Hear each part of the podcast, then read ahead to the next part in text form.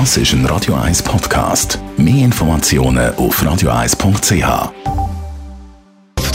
Netto, das Radio 1 Wirtschaftsmagazin für Konsumentinnen und Konsumenten, wird Ihnen präsentiert von Blaser Greinicher. Immobilienkompetenz seit Jahrzehnten. blasergreinicher.ch Mit dem Dave Burkhardt. In der Schweiz könnte bald der erste vollautomatische Zug fahren. Laut dem Tagi gibt es beim Regionalverkehr Bern-Solothurn RBS ein entsprechendes Projekt. So sollen künftig zum Beispiel unproduktive Leerfahrten vollautomatisch und ohne Personal können durchgeführt werden. Erste Tests starten nächsten Monat. Der reguläre Betrieb ist dann für 2025 geplant.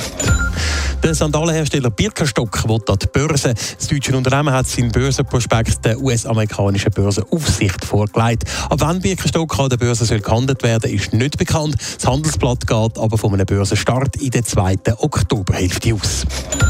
In Frankreich darf das iPhone 12 nicht mehr verkauft werden. Grund ist eine zu hohe elektromagnetische Strahlung. Außerdem droht die Aufsichtsbehörde mit dem Rückruf von allen Geräten, die in Frankreich im Umlauf sind, falls Apple nicht so schnell wie möglich ein Update zur Korrektur anbietet. Eine Reaktion von Apple gibt es bis jetzt noch nicht. Seit dem letzten Sonntag ist mit dem Gotthardtunnel eine der wichtigsten Nord-Süd-Achsen-Verbindungen bzw. Verbindungen zu. Grund sind Teile der Decke, die sich gelöst haben. Wegen der Sperre müssen im Moment auch Lastwagen über den Gotthardpass fahren. Jetzt zeigt sich, der Bundesrat hat schon lange gewarnt vom Zustand der Tunneldecke. Dave Burkhardt. Und zwar schon vor über zehn Jahren. In einem Bericht vom Bundesrat von 2010 schon sei die Rede davon gewesen, dass Zwischendecke teilweise schadhaft sei und saniert werden müsse, berichtet heute CH Media Zeitungen. Vor allem bei den beiden Tunnelportalen sei die Situation kritisch. Dort gäbe es eine fortgeschrittene Korrosion und bei der Tragsicherheit gäbe es in diesem Bereich keine Reserve mehr. Und jetzt sind die Deckenteile also gerade in so einem Bereich runtergefallen, nämlich in der Nähe vom Gotthard-Nordportal. Experten haben in der Zwischendecke der Zwischendecke einen Riss von 25 Meter Länge festgestellt. Die Decke wird jetzt im Moment auf dieser Länge abgebrochen und ersetzt. Der Bundesrat hat also schon 2010 vor dem Zustand von der Gotthardtunneldecke gewarnt. Was sagt denn das Bundesamt für Straßen Astra zu dem Bericht?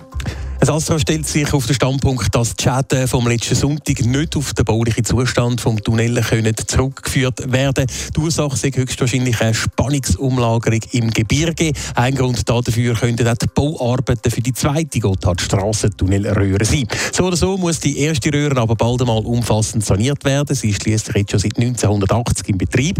Möglich ist eine Sanierung mit einer längeren Tunnelsperrung, aber erst, wenn die zweite Röhre fertig ist. Und das ist erst für 20 2029 geplant.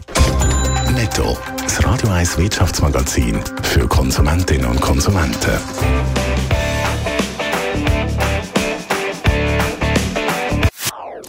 Das ist ein Radio 1 Podcast. Mehr Informationen auf radio1.ch.